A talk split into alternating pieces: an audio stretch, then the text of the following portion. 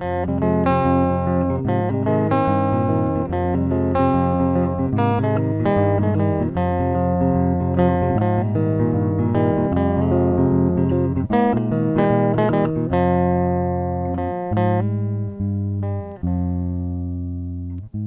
ist die Fähigkeit, sich dem Wandel anzupassen.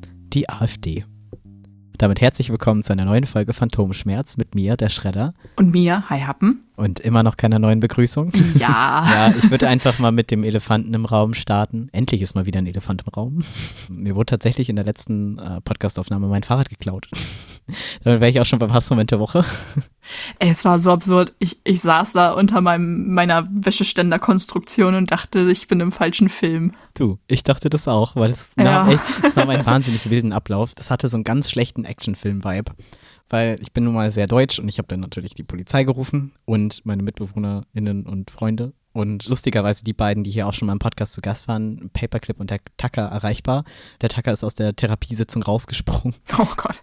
Mein Fahrrad hat einen Tracker und wir haben dann mit dem Handy das Fahrrad getrackt und mussten dann aber, also ich habe den Notruf angerufen, das war auch schon ganz, ganz komisch, also halt 110 und dann hatte ich halt meinen Fall geschildert und beim ersten Mal hat, hat halt gar nichts geklappt. Die haben halt nicht mal, ein- also da hieß es halt, ja, wir schicken wen vorbei. Da kam aber nichts und dann habe ich halt gewartet. Ja, bleiben Sie, wo Sie sind und so, ne? Und dann habe ich halt gewartet. Dann kam der Paperclip dazu, hat mich dann auch so ein bisschen beruhigt und wir haben dann gemeinsam auf die Polizei gewartet. Währenddessen ist der Tacker halt schon mit äh, auf dem Weg gewesen zu diesem Platz, wo wir das Fahrrad geortet haben, wo es scheinbar rausgegangen ist. Währenddessen war es aber auch noch unterwegs, also als ich angerufen habe, ähm, die sind halt direkt in die S-Bahn gestiegen und damit abgehauen, war es auf Höhe deren Hauses. Und wenn die zu Hause gewesen wären, wäre es halt perfekt gewesen. War aber nicht der Fall. Zum Glück war sie aber dann relativ nah an dem Platz, wo das Fahrrad abgestellt wurde. Und dann habe ich das Fahrrad auch in der App als gestohlen gemeldet. Die haben sich dann gleich zurückgemeldet und mir versichert, dass der Tracker noch aktiv ist und das Fahrrad jetzt erstmal da abgestellt wurde. Was halt für uns sehr praktisch war, dass wir das dann orten konnten und dann da hinterher. Als die Polizei dann hier ankam, kam er erstmal so von wegen, nee, das ist ja nicht unser Zuständigkeitsgebiet. Zwischendurch musste ich auch nochmal bei der Polizei anrufen, um dann halt auch wirklich einen Streifenwagen zu bekommen, weil das wurde dann einfach nicht aufgenommen. Schon mal brillante Leistung. Ich war beim Bezirk 27 und das Fahrrad war in Bezirk 17 mittlerweile und dafür waren die ja nicht zuständig. Das heißt, wir mussten dann da selbstständig hinfahren und sind dann mit äh, der S-Bahn los.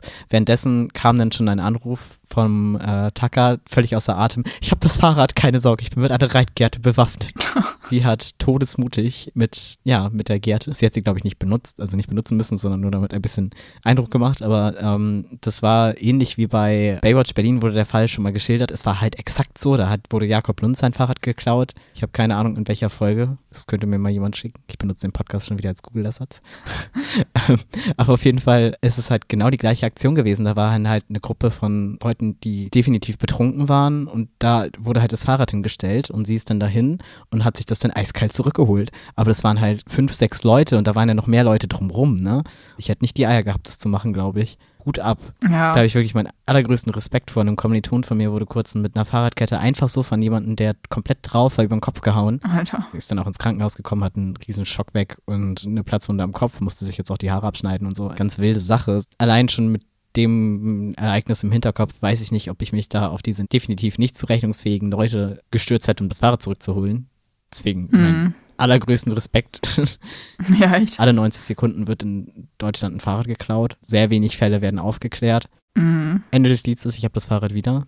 Zwar meine Gangschaltung ein bisschen im Arsch und meine Halterung weg und mein Fahrrad halt an vielen Stellen zerkratzt, so. Also nicht Oh. komplett zerkratzt, aber halt der Rahmen beschädigt. Mhm. Aber ich habe es halt wieder und es fährt noch. Das einzige Problem ist halt jetzt die Gangschaltung, das habe ich auch nicht sofort bemerkt. Mir ist auch in dem ganzen Stress gar nicht erst aufgefallen, dass, also die Kratzer habe ich schon gesehen, aber mir ist nicht aufgefallen, dass meine Halterung fehlt vorne, weil ich einfach so gestresst war. Ja. Erst als ich dann mein Handy äh, am nächsten Tag da reinmachen wollte, ist mir aufgefallen, oh, okay. Und dann beim Fahren nachher, dass meine Gangschaltung sich immer, wenn ich in den höheren Gang schalte, dann schaltet die sich automatisch wieder runter.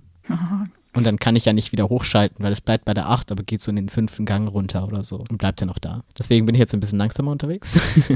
aber ich bin immerhin noch unterwegs, aber ich bin tierisch paranoid, dass das wieder passiert.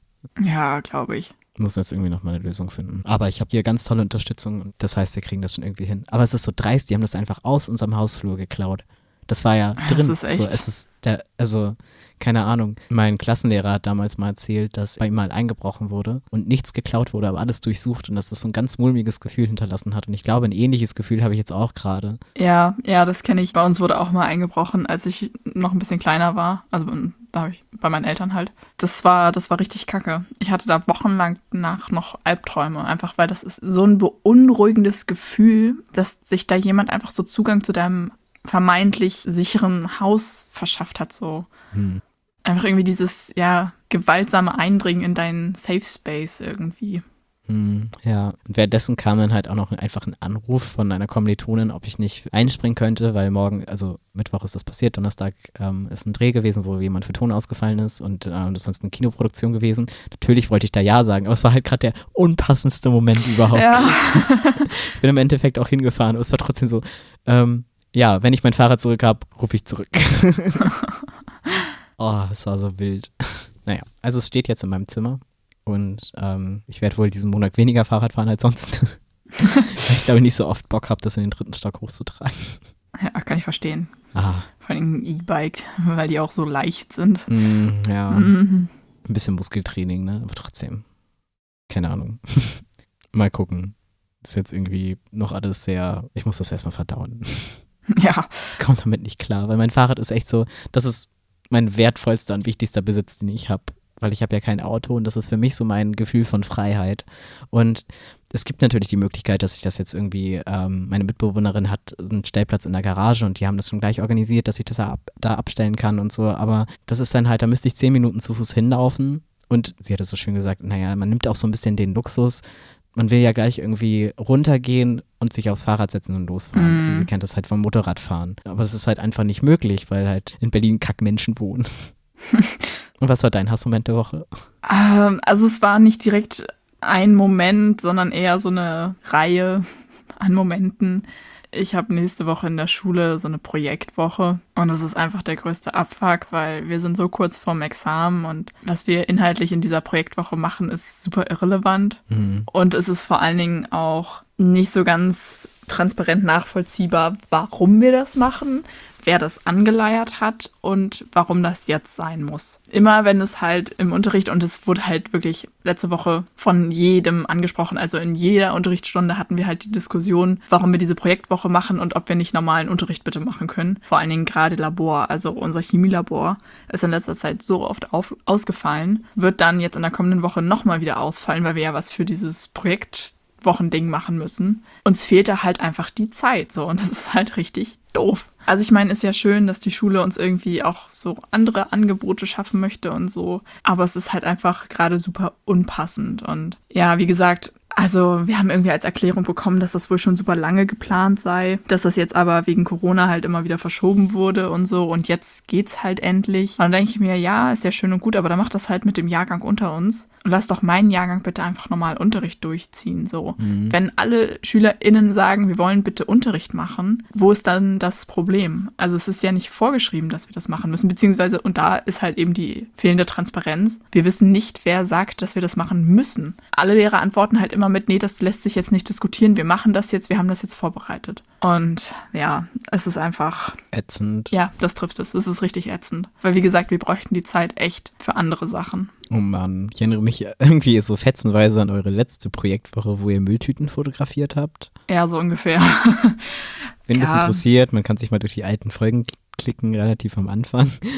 Ja, und irgendwie, ach, es, ist, es ist einfach, einfach alles anstrengend. Mir geht's halt momentan mental auch einfach nicht so gut und es fällt mir sehr schwer, dann für sowas in die Schule zu gehen, zumal wir halt auch mit der Parallelklasse zusammengelegt werden. Das heißt, ich habe halt permanent super viele Leute um mich rum, die ich nicht kenne oder mit denen ich wenig vertraut bin. Ja, also es wird alles doppelt anstrengend irgendwie. Mal gucken. Gibt es die Möglichkeit zu schwänzen oder ist Anwesenheitspflicht? Ich müsste mich halt krank schreiben lassen, was durchaus im Rahmen des Möglichen läge, aber ich weiß nicht, was mich mehr stresst, zum Arzt zu gehen oder dann einfach doch die Woche durchzuziehen.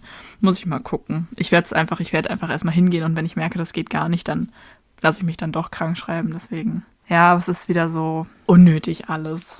Und wie gesagt, am meisten nervt mich halt diese mangelnde Transparenz oder dass man das nicht nachvollziehen kann. Weil ich meine, sonst, wenn es irgendwie ist, dass halt Unterricht ausfällt, weil die Lehrer halt einfach krank sind oder keine Ahnung was ist, so dann kann ich das ja absolut verstehen und dann bin ich da auch niemandem böse, wenn dann halt Unterricht bei uns wegfällt, auch wenn wir die Zeit bräuchten, so. Aber so, wenn du so gar nicht nachvollziehen kannst und dir niemand eine befriedigende Antwort geben kann, ja.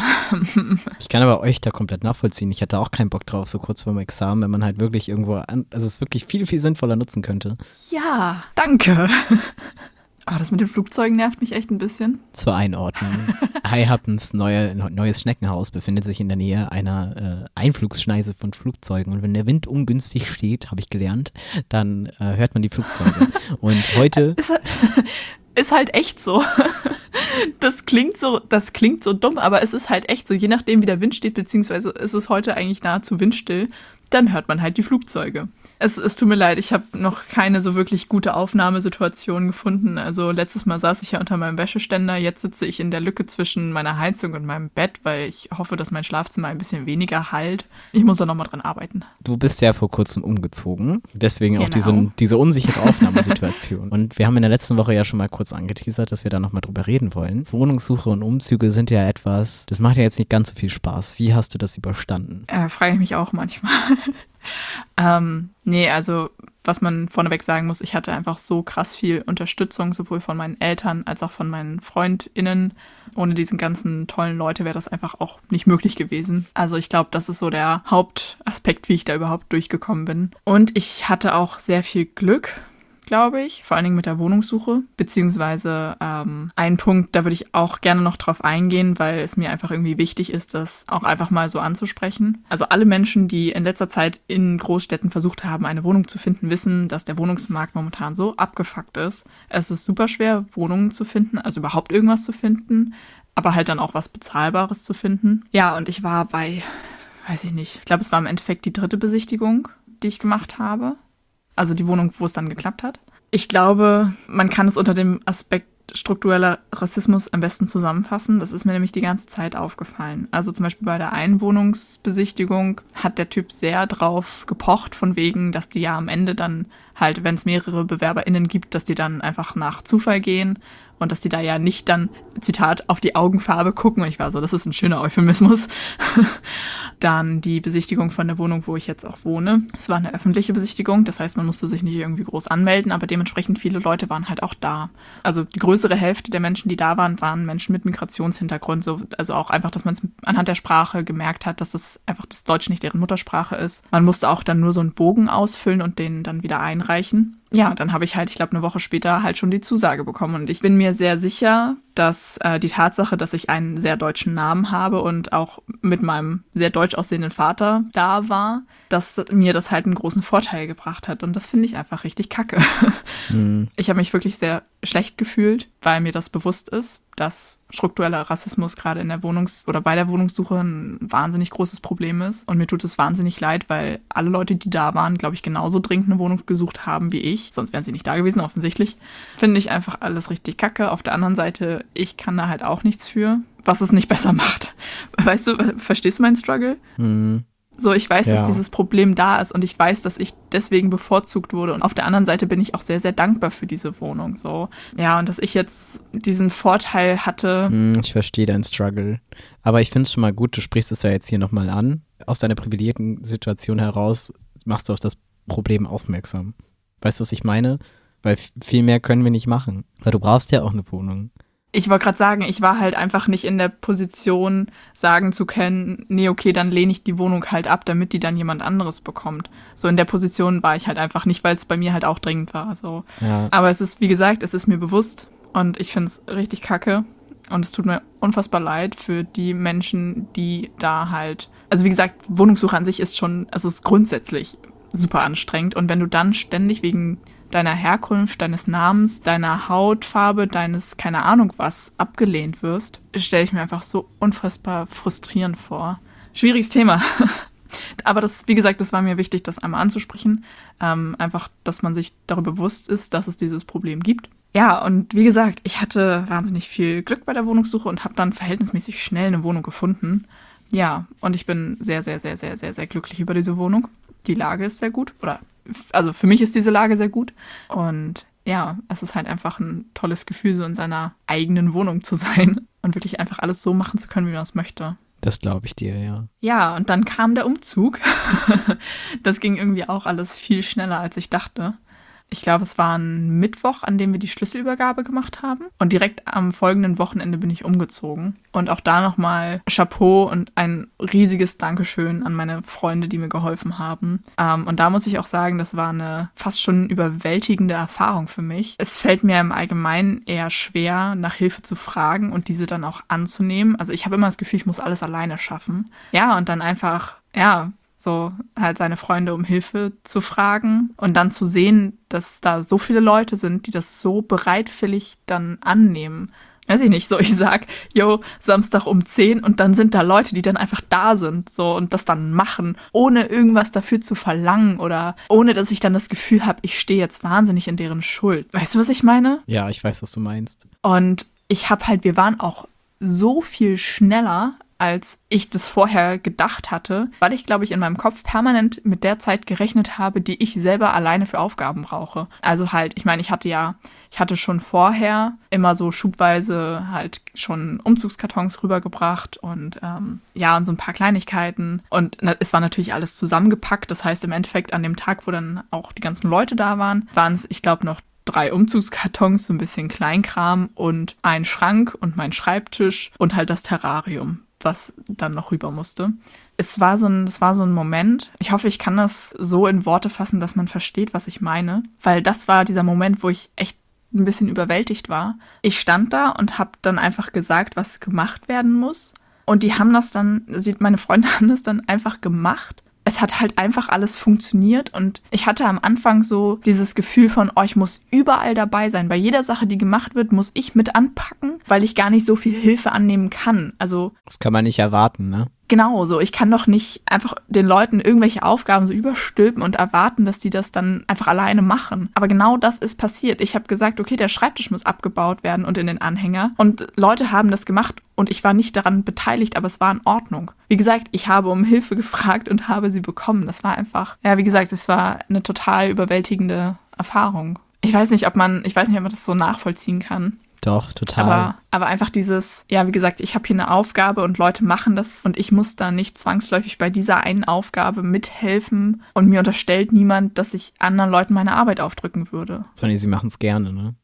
Ja, genau. Also es ist jetzt ein bisschen anders, aber im Grunde war es ja mit diesem Fahrraddiebstahl genauso. Ich brauchte die Hilfe ganz dringend. Also da hatte ich genau diese, dieses Gefühl, was du halt hattest, mit nicht damit rechnen, dass es halt jetzt wirklich passiert, weißt du? Dass wirklich jetzt Leute einem helfen in der Situation, wo man halt völlig hilflos ist und tatsächlich ja auch das Fahrrad einfach zurückklauen. Ja, und auch einfach diese, diese Erfahrung, ich glaube, in mir ist es irgendwie so verankert, dass nach Hilfefragen immer damit verbunden ist, dass ich mich selber als faul empfinde oder das Gefühl habe, ich bin faul, ich könnte das auch selber und ich drücke das jetzt jemandem einfach so auf. So, ich gebe meine Aufgabe einfach an irgendwen ab und der muss das dann für mich machen, weil ich das nicht schaffe, weil ich zu schwach, zu faul, zu keine Ahnung was bin. Ja, einfach dieser ganze Umzug hat mir halt gezeigt, dass es nicht immer so ist. Also, weil manche Sachen schafft man einfach nicht alleine. Ich hätte diesen Umzug einfach nicht alleine geschafft. So, das ist Fakt. So einfach allein schon aus physikalischen Gründen, weil man manche Möbelteile nicht alleine tragen kann. So, Punkt. Mhm. Und es ist in Ordnung, dann nach Hilfe zu fragen und diese auch anzunehmen. So.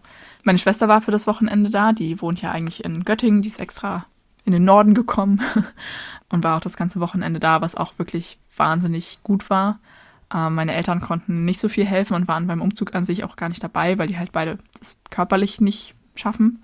Ja, aber dafür war dann meine Schwester da, die umso tatkräftiger geholfen hat. Die hat auch noch bei mir hier im Flur Parkett verlegt und alles. Das war total crazy. Ja, und dann wir haben, wie gesagt, ähm, hatten uns am Samstag getroffen, haben die alte Wohnung komplett leer gemacht. Und dann das nächste Thema, das war ja das Terrarium. Da hatte ich so wahnsinnig viel Angst vor, weil ja schon als ich bei meinen Eltern ausgezogen bin, das Terrarium zu transportieren und dann mit Peaches fange ich sie ein oder nicht. Und deswegen hatte ich gesagt, okay, das Terrarium machen wir ganz am Ende. Wenn in der neuen Wohnung alles bereit ist, dass das Terrarium auch direkt dahin kann, wo es am Ende stehen soll und sonst nichts mehr ist, dann holen wir das Terrarium zum Schluss. Ja, dann standen wir, ich weiß gar nicht, wie viele Leute wir waren. Sechs oder sieben Leute waren wir, glaube ich. Und dann standen wir halt in dieser halbleeren Wohnung vor dem Terrarium und waren so, ja, hm, wie machen wir das denn jetzt? Ja, und im Endeffekt Also das Problem ist, ich habe ja eine Beregnungsanlage. Das heißt, mhm. es hat sich jetzt über die Zeit sehr viel Wasser unten gesammelt. Also ich habe da so, so ein Tongranulat drin, weil es ist ja ein Tropenterrarium. Das heißt, die Luftfeuchtigkeit soll schon hoch sein. Dementsprechend ist das schon in Ordnung, dass da unten dieses Wasser drin steht. Aber Wasser ist halt sehr schwer. ja, und im Endeffekt haben wir dann das Terrarium komplett leer gemacht Peach ist aber drinnen gelassen. Also sie hat ja ihre Schlafröhre. Wir haben diese Röhre einfach im Terrarium gelassen. Wir haben fast den kompletten Boden rausgenommen, äh, um halt Wasser abschöpfen zu können. Ja. und dann am Ende war da halt nur noch diese eine Röhre drinne, wo Peaches drinne war. Und so haben wir das Ganze dann transportiert. Das war sehr wild. Ja, und dann bei mir ins Auto rein. Das war noch so eine geile Situation. Ich hatte dann ja einen, einen zerbrechlichen Glaskasten im Auto. Das heißt, ich bin gefahren, als würde ich rohe Eier transportieren. Also die Strecke von der alten zur neuen Wohnung, das waren so 10, 15 Minuten mit dem Auto ich bin halt konsequent nicht schneller als 30 gefahren.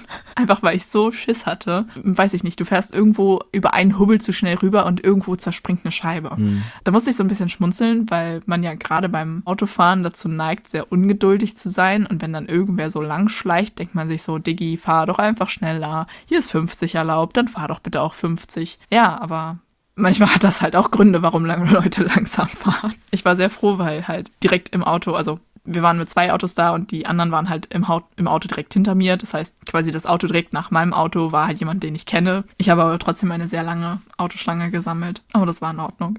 Ja, und dann halt das Terrarium noch wieder hier bei mir in den zweiten Stock tragen. Das war auch wild. Aber es hat alles funktioniert. Ich habe wirklich drei Kreuze gemacht, als wir fertig waren. Ja, und habe ich auch schon erzählt, Peaches hat ja auch alles gut überstanden. Ja, da war ich echt, echt so erleichtert. Und sonst?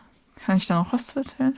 Hast du dich jetzt schon eingelebt oder merkst du noch, dass es irgendwie noch sehr ungewohnt ist? Doch, ich glaube, ich habe mich schon ziemlich gut eingelebt. Ich glaube, was mir noch ein bisschen fehlt, ist so die Routine mit Einkaufen. So, da muss ich noch ein bisschen so ein bisschen gucken, wie es für mich gut funktioniert. Aber das ist auch nochmal ein anderes Thema, weil ich momentan super Probleme mit dem Essen habe. Deswegen ist Einkaufen im Allgemeinen ein Problem bei mir und dann auch noch mit der neuen Wohnsituation, weil ich halt, ich habe halt jetzt kein Auto mehr zur Verfügung, muss halt immer zu Fuß oder mit der Bahn einkaufen und hier ist irgendwie auch nicht so wirklich fußläufig. Das muss ich noch so ein bisschen einpendeln, aber ansonsten, so in der Wohnung selbst, bin ich eigentlich echt schon gut angekommen. Jetzt gerade am Wochenende waren meine Eltern noch mal da und wir haben noch ein paar Sachen gekauft. Ähm, ich habe jetzt überall vernünftige Lampen.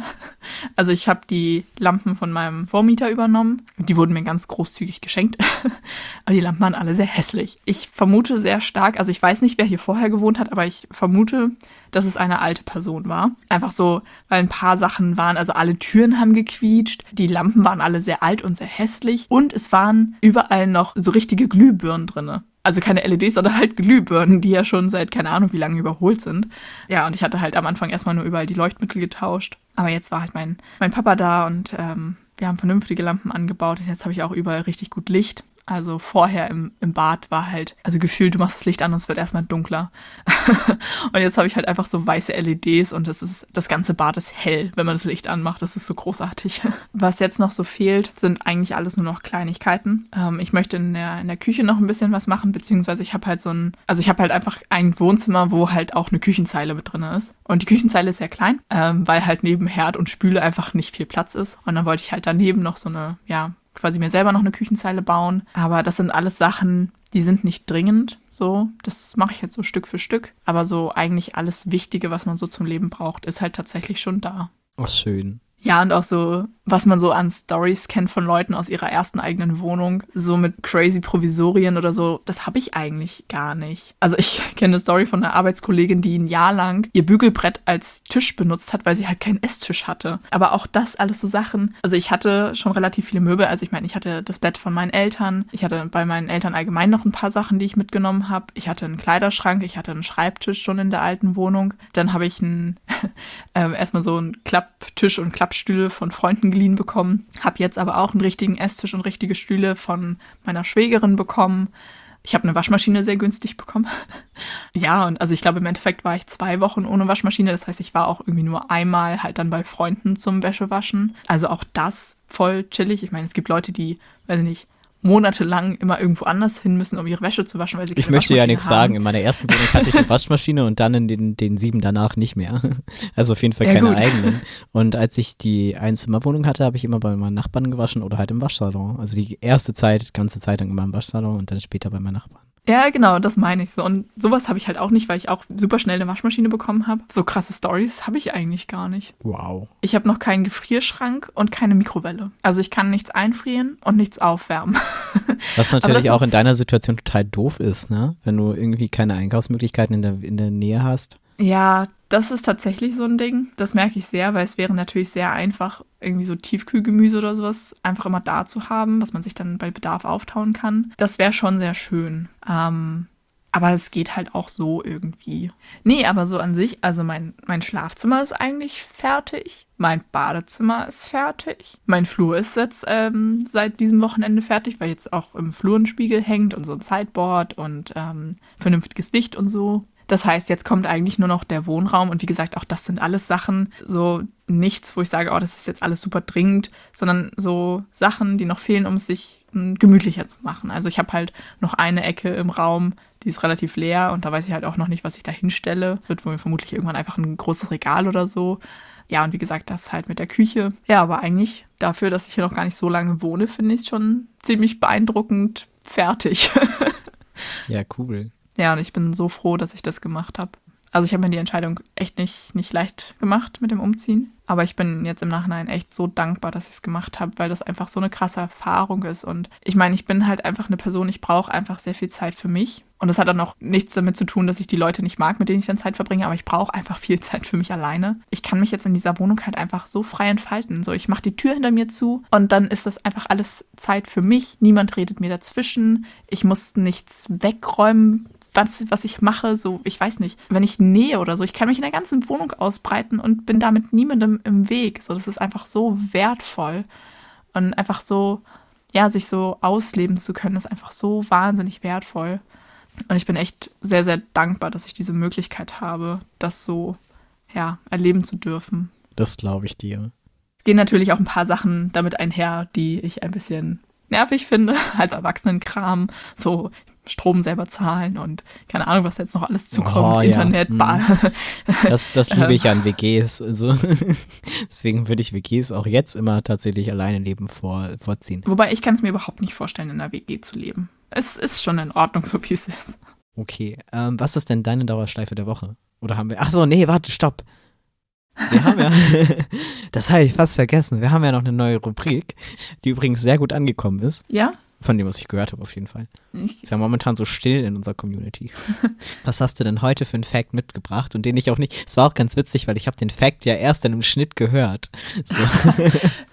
Es war auch ganz, ganz cool, aber echt nochmal vielen Dank, dass du da nochmal so, so durchgezogen hast und einfach straight weitergemacht hast. Ja, ich saß dann da total, total betröppelt unter meinem Wäscheständer und war so, hm, okay, also ja, gut, ich mache jetzt einfach weiter. Vor allen Dingen auch so ein bisschen mit dem Hintergedanken, wenn dein Fahrrad denn jetzt wirklich komplett weg gewesen wäre, hättest du ja auch echt viel um die Ohren gehabt. Und dann war es auch so ein bisschen mit dem Hintergedanken, dass wir dann die Aufnahme nicht wiederholen müssen, sondern du dann einfach meinen Kram da irgendwie zusammenschmeißen kannst und das dann trotzdem sowas wie eine fertige Folge ist. Ja, also ich habe mir bei dieser Kategorie überlegt, dass ich irgendwie so, so Sachen erzählen möchte, die so nett to know sind, die einem aber irgendwie im Alltag auch irgendwie was bringen. Deswegen, das hat jetzt nicht mehr so direkt was mit Pharmazie zu tun, sondern eher so mit dem Apothekenwesen an sich. Ich dachte, ich kläre mal darüber auf, wie eigentlich die Preise zustande kommen, die man als Kassenpatient in der Apotheke so bezahlt. Weil ich weiß, einfach auch aus meinem Praktikum, aber auch von Leuten aus meinem Umfeld, dass das wohl nicht so verständlich ist oder beziehungsweise dass viele Leute einfach nicht wissen. Ähm, weil wenn man normaler Kassenpatient ist, zahlt man ja meistens so irgendwas zwischen 5 und 10 Euro oder halt auch mal ein bisschen mehr oder manchmal auch gar nichts. Und deswegen dachte ich, ich erzähle das einfach mal, dass man das dann weiß. Also na, na klar, wenn man ähm, wenn man privat versichert ist, zahlt man ja sowieso immer einfach den vollen Preis ähm, der Medikamente und kann sich dann das Geld im Nachhinein von der Versicherung selber zurückholen. Wenn man mit einem Kassenrezept, also mit so einem normalen rosanen Rezept dahin geht, dann zahlt man ja immer nur eine Zuzahlung und die Apotheke holt sich quasi hinterher das Geld von der Krankenkasse zurück. Genau, und wie sich dieser Preis, den man dann bezahlt, zusammensetzt, ähm, wollte ich mal ein bisschen aufdröseln. Das finde ich spannend. Ich musste mein Testosteron 10 Euro zahlen. Ja, das kann ich dir auch gleich sagen, warum. Es gibt ja auch immer so, also ich habe das super oft gehört, so, hä, aber ich muss doch nur 5 Euro Rezeptgebühr bezahlen. Da fängt schon an, das ist tatsächlich gar nicht die Rezeptgebühr, sondern man zahlt auf jedes Rezept beziehungsweise auf jedes Arzneimittel. Also wenn auf einem Rezept drei Arzneimittel verordnet sind, dann sind es halt drei. Also muss man dreimal diese Zuzahlung zahlen. Genau, und diese Zuzahlung orientiert sich an dem ähm, Preis des Medikaments. Und da gibt es einfach so eine ganz klare Einteilung. Kostet das Arzneimittel unter 50 Euro, dann sind es 5 Euro. Liegt der Preis zwischen 50 und 100 Euro, dann sind das 10 Prozent vom Preis. Und alles über 100 Euro sind dann 10 Euro. Also egal wie teuer das Medikament dann ist, mehr als 10 Euro wird man nicht zahlen an Zuzahlung. Was ich sehr beeindruckend finde, weil man dann halt teilweise Rezepte in der Hand hat mit Medikamenten, die mehrere tausend Euro kosten. Und der Patient oder der Kunde zahlt halt nur 10 Euro dazu. Das ist halt, ähm, das ist halt eben diese Zuzahlung. Manchmal zahlt man aber auch so ganz krumme Beträge, wo man sich so fragt, okay, okay, wo kommt das denn jetzt her? Das sind dann nämlich die Mehrkosten. Das kann nämlich auch passieren. Ähm, dazu muss ich ein bisschen weiter ausholen. Also es gibt einen Ausschuss, der gemeinsame Bundesausschuss heißen die. Die arbeiten mit den Krankenkassen zusammen und mit allen möglichen anderen Leuten. Genau, dieser Ausschuss teilt Arzneimittel in Gruppen ein. Also zum Beispiel, dass man einfach sagt, nach dem Wirkstoff sortiert oder ja, nach dem, was das Medikament macht oder ähm, ja, nach der, einfach nach der, nach einer vergleichbaren Wirkung. Und dann werden für diese Gruppen Festbeträge festgelegt. Also, dass man sagt, okay, nehmen jetzt mal Beispiel Ibuprofen. Ein Präparat mit so und so viel Ibuprofen darf maximal so und so viel Euro kosten. Genau, und diese, diese Festbeträge, das ist dann auch der Betrag, was ähm, die Krankenkasse maximal zahlt. Also, ne, das ist ja ein ewiges Thema, was übernimmt die Kasse, was nicht. Und ähm, wenn es halt eben diese Festbeträge gibt pro Gruppe, dann ist das das Maximale, was die Krankenkasse zahlt. Wenn es jetzt aber dazu kommt, dass das Arzneimittel, was man bekommt oder was man anfordert, teurer ist als dieser festbelegte, festgelegte Betrag, dann muss man die Differenz dazwischen selber bezahlen. Ähm, das kann zum Beispiel sein, wenn der Arzt Aud idem angekreuzt hat, also angekreuzt hat, dass das, ähm, dass genau das Medikament abgegeben werden muss, was halt auf dem Rezept steht. Also dann kann das passieren, aber auch wenn einfach wenn man einfach selber ein bestimmtes Arzneimittel anfordert. Ja, aber halt auch leider so Sachen.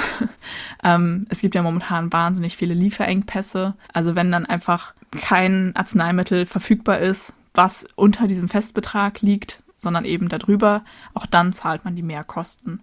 Genau, das heißt, ähm, das, was man dann selber in der Apotheke bezahlt, setzt sich zusammen aus eben dieser Zuzahlung, irgendwas zwischen 5 und 10 Euro und eventuell, wenn man Pech hat, eben noch die Mehrkosten dann kann es halt auch passieren, dass man mal so weirde Beträge zahlt wie 12,57 Euro. Aber das ist voll interessant zu wissen. Was auch oft zu Verwirrung führt, was ich auch verstehen kann, ähm, wenn Leute sehr häufig das gleiche Arzneimittel bekommen, wenn sich da dann plötzlich die Zuzahlung verändert oder sonst irgendwas. Und dazu muss man wissen, dass halt die Apotheken sogenannte Rabattverträge mit den ähm, Krankenkassen und mit den Unternehmen haben, wenn man in der Apotheke ein Rezept einreicht und es dann erstmal irgendwie so gefühlt fünf Minuten dauert, bis die Person dann da dir irgendwas gibt und da super lange im System rumgesucht wird. Und man muss halt bei der Rezeptbelieferung immer so eine gewisse Ab Abgaberangfolge ähm, beachten. Und es gibt halt eben diese Rabattverträge. Das heißt, es muss immer ein Arzneimittel aus einem dieser Verträge abgegeben werden. Mhm. Weil eben das sind die Sachen, wo die Krankenkasse dann sagt, okay, das, das bezahlen wir, das, das übernehmen wir. Und es kann halt einfach sein, dass aus was für Gründen auch immer sich diese Rabattverträge ändern und dann du halt ein anderes Arzneimittel bekommst als sonst und das hat dann halt irgendwie einfach eine andere Zuzahlung. Deswegen kann sich das halt auch manchmal ändern. Und ja, da kann ich schon verstehen, dass die Leute dann irgendwie verwirrt sind oder das nicht verstehen, wenn du seit, weiß ich nicht, vier Jahren immer den gleichen Preis bezahlst und dann plötzlich mehr zahlen sollst. Aber dafür hat man ja so nettes und geschultes Personal in der Apotheke, die auch nicht müde werden, das zehnmal am Tag zu erklären, weil ja, es ist halt einfach das, das ganze System ist so komplex, das ist super schwer, das irgendwie nachzuvollziehen. Und man will ja auch irgendwie wissen, woher das kommt, wenn man plötzlich mehr bezahlen muss. Umso schöner ist es dann, es gibt halt auch Arzneimittel, die ähm, von der Zuzahlung befreit sind. Das heißt, die Leute kriegen das dann halt, ohne was dazu zahlen zu müssen. Ich fand das immer sehr niedlich, wenn, wenn die Leute damit nicht gerechnet haben. So, die haben schon so ihren obligatorischen 5-Euro-Schein ausgepackt und so, nee, heute umsonst. das ist immer, das war immer sehr süß, das mochte ich immer sehr gerne in der Apotheke. das glaube ich. Was ist denn deine Dauerschleife der Woche? Meine Dauerschleife ist von einer Band, die ich sonst nicht kenne, aber das Lied an sich finde ich sehr schön. Words as Weapons von, ich hoffe, ich spreche es richtig aus, Ceta. Meine Dauerschleife der Woche ist ein Stück von Jan Tiersten, das ich gar nicht erst versuche auszusprechen, weil es auf Französisch ist. Und ich bin ja nicht gerade dafür bekannt, sehr sprachbegabt zu sein. Deswegen lasse ich es einfach. Ihr werdet schon sehen. Ich werde mich auch heute Abend noch dran setzen und die Liste aktualisieren, weil das habe ich die letzten Wochen natürlich nicht gemacht, weil ich es immer vergesse. Aber ich, ich hol's nach. ja, wollen wir äh, abmoderieren oder hast du noch was? Äh, warte, lass mich ganz kurz nachdenken. Ist irgendwas noch? Ja, mein Gehirn. Nee, nee, ich glaube nicht. Nee. Ach so. Ich habe noch was. Okay. Ich höre halt zum Einschlafen immer Podcasts und es gibt Podcasts, die sind Einschlaf geeignet und es gibt welche, die sind nicht Einschlaf geeignet. Ja. Weil sie entweder wechselnde Intros haben oder Intrata, Intros, Intren? Intra, weiß ich nicht. Intri? Wechselnde Startmelodien haben oder viel rumschreien oder so oder irgendwelche von irgendwelchen Einspielern laute Geräusche haben oder so. Und manchmal hört man so Podcasts und da ist es dann irgendwie super nervig und deswegen wollte ich mal anmerken, dieser Podcast ist Einschlaf geeignet. Da achte ich sehr stark drauf. Das ist sehr gut. Ich glaube, das war ganz am Anfang, als der Harry Podcast von Cold Mirror angefangen hat. Das ist am Anfang irgendwie so ein, oh toll, hm, gibt Leute, die hören meinen Podcast zum Einschlafen. Na danke, bin ich so langweilig. Aber ich muss sagen, ich empfinde das gar nicht so. Ich auch nicht, im Gegenteil. Ich brauche ja auch immer irgendwas zum Hören, um einschlafen zu können. Und ich weiß einfach, oder ich bin immer sehr, sehr dankbar, wenn ich irgendwas finde, wozu ich gut einschlafen kann. Dementsprechend ist es für mich eigentlich eher fast schon so ein Ziel, dass Leute unseren Podcast zum Einschlafen hören. weil das, ja, weil ich, das, ich finde, das ist irgendwie ein Kompliment. Hm. Ich weiß, was du meinst. Ich habe auch gerade so einen Podcast, den ich eigentlich ganz cool finde, aber der ist absolut nicht dazu geeignet, ihn zum Einschlafen zu hören, weil die halt auch random zwischendurch rumschreien. Ja, ich fühl's. Hört einfach diesen Podcast, wenn ihr einen Podcast zum Einschlafen hören wollt. Mehr Empfehlung mache ich nicht. ja, in diesem Sinne hoffe ich, ihr seid noch nicht eingeschlafen oder ihr seid eingeschlafen. ich würde sagen, wir tauchen ab. Und bis zum nächsten Mal. Bye. Phantomschmerz. Tschüss. Tschüss.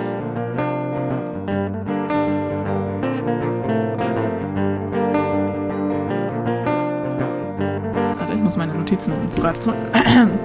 Der Tag hat auf jeden Fall mich als Heldenstatus erreicht. Das ist echt, ich habe meinen größten Respekt, ey. Ich habe schon coole Freunde. Oder, keine Ahnung was.